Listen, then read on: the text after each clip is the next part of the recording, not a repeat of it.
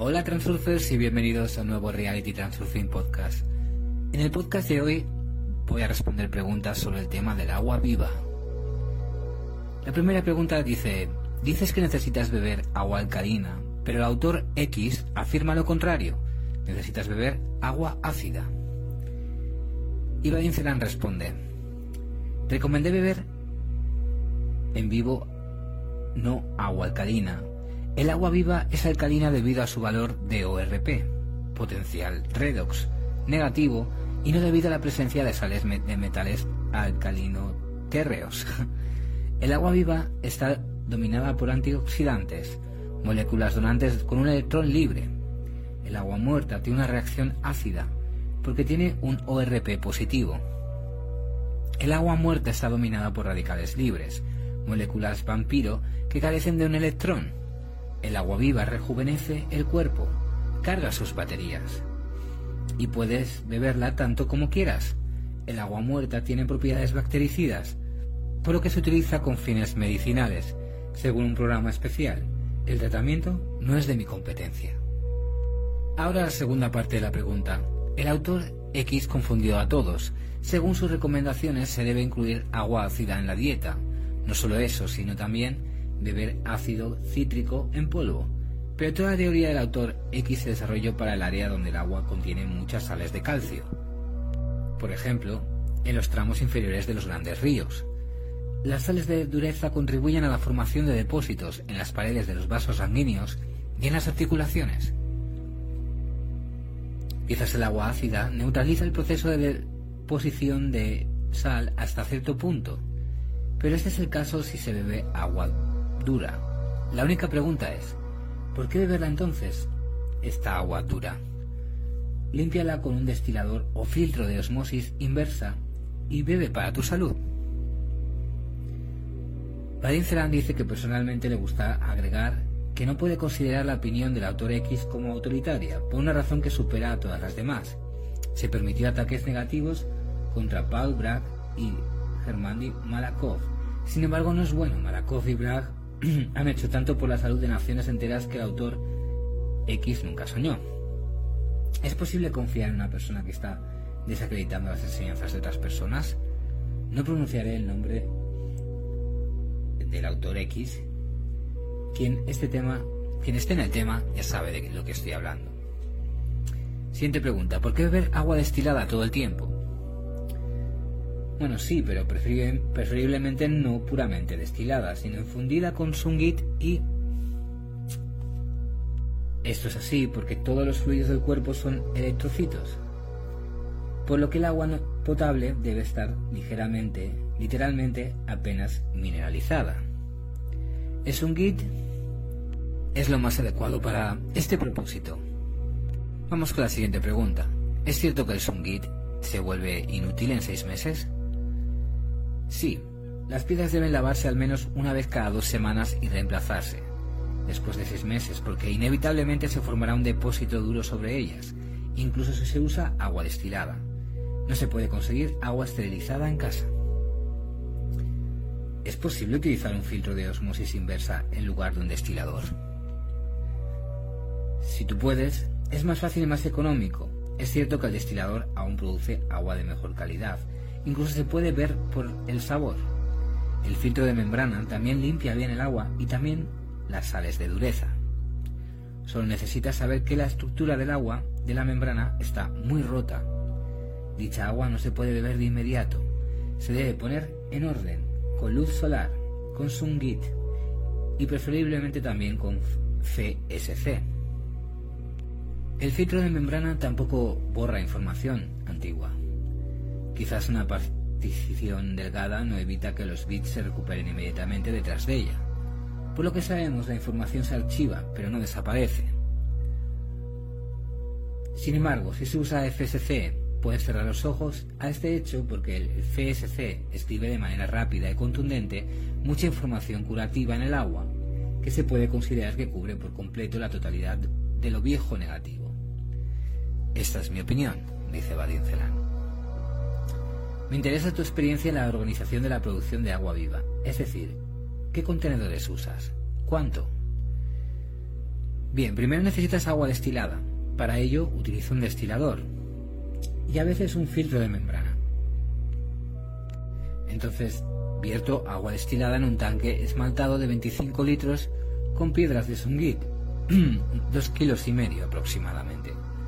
No tienes que preocuparte por el tiempo, cuánto insistir, solo un par de horas. Es mejor cubrir el tanque con una servilleta de algodón para que el polvo no se siente allí pero también debes saber que el agua debe, debe ver la luz del día antes de beberla. No necesariamente tienen que ser los rayos directos.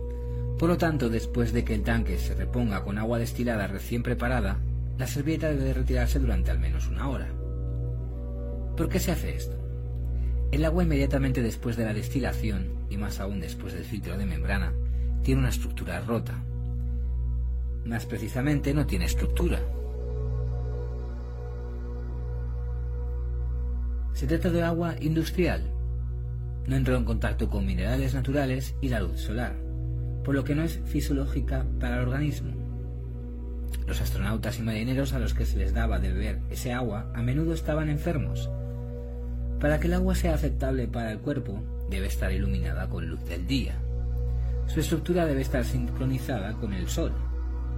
El Sungit también estructura parcialmente el agua, haciéndola fisiológica y natural.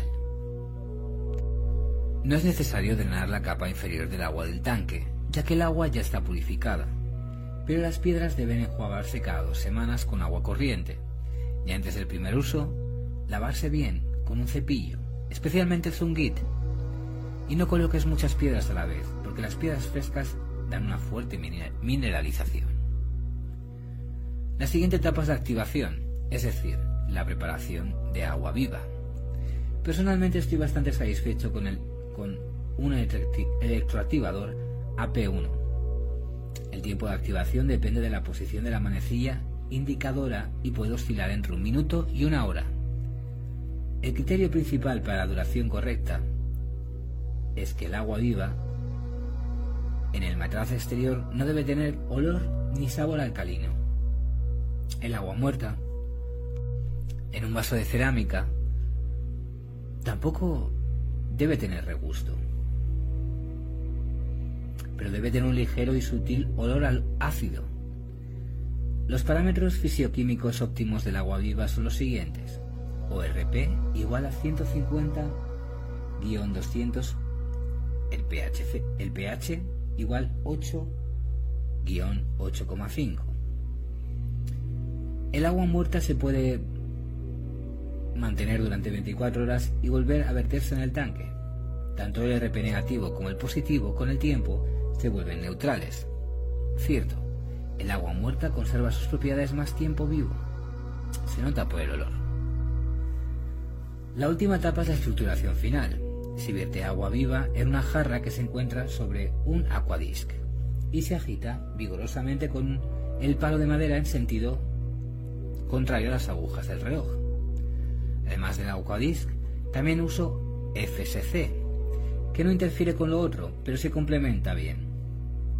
El disco FSC alterno un día el número 1 y otro día el número 2. Se encuentra justo al lado de la jarra, inclinado en ángulo de la pared. Así todo el proceso se reduce a verter agua de un recipiente a otro.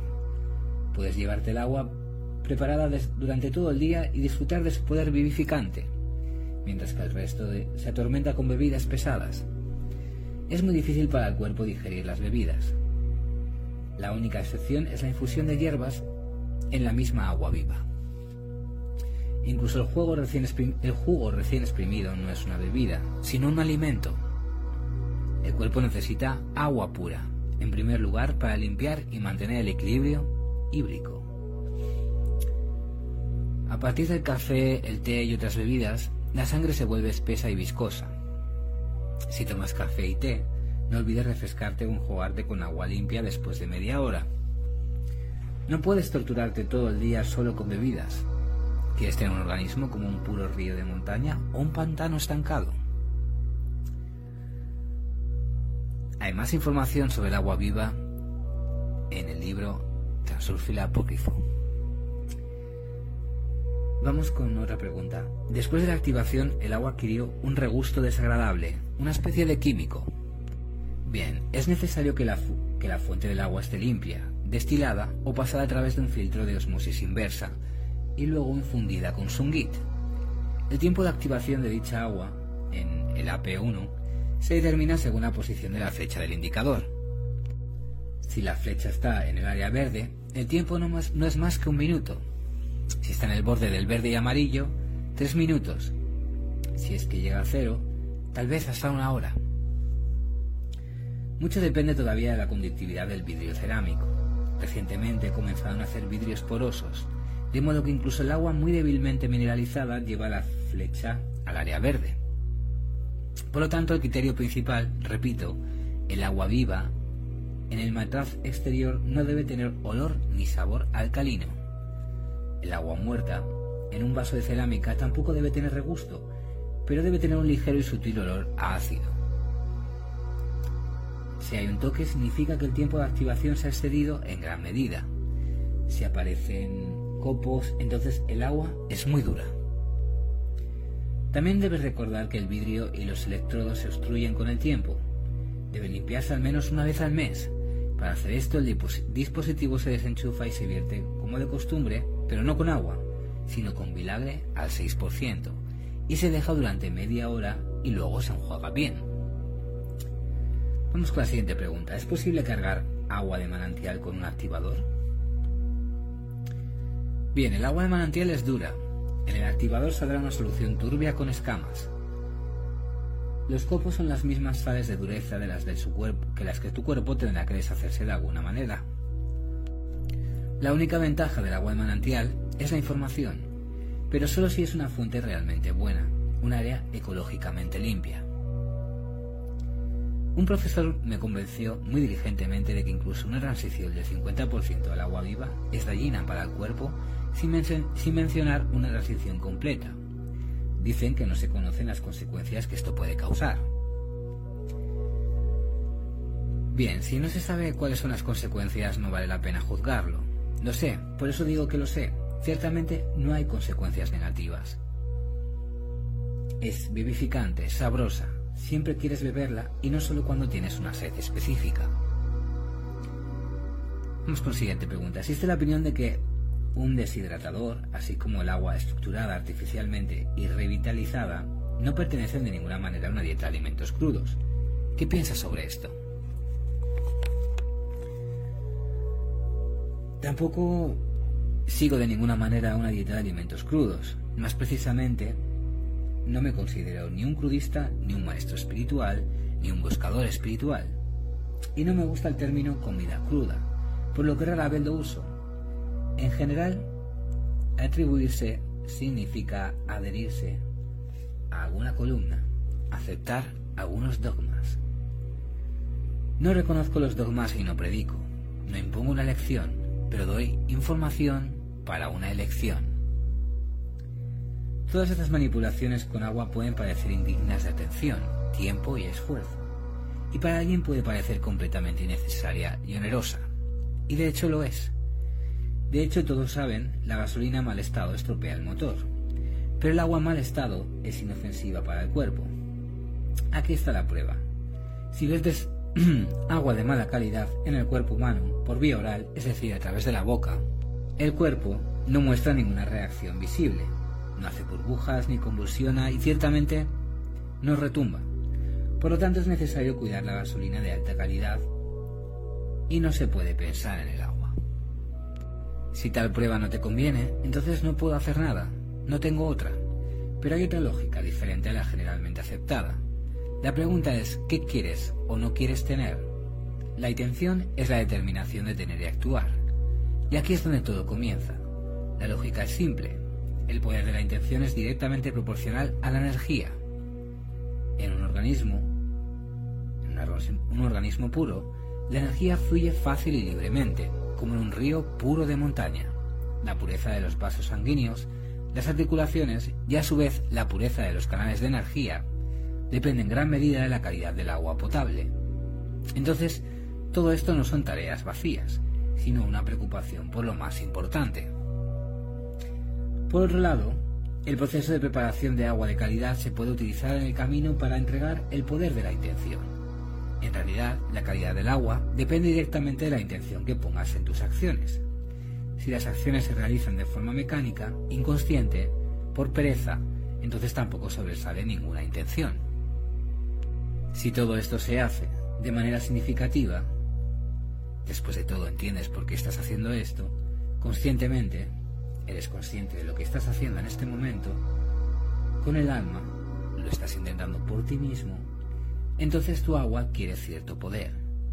Y esto ya no es solo H2O, sino una intención registrada en un medio líquido. La intención volverá a ti con renovado vigor. Muy bien, pues hasta aquí el podcast de hoy. Espero que os haya gustado mucho. Para las sesiones privadas de Transurfing solo tienes que enviar un correo electrónico a realitytransurfingpodcast.gmail.com Y si también quieres puedes seguirme en Patreon, donde estoy compartiendo muchas novedades, posts, vídeos, nuevos cursos que estoy haciendo y muchas cosas más. Solo tienes que ir a www.patreon.com y buscarme allí. Muy bien, pues muchas gracias y nos vemos en el siguiente podcast.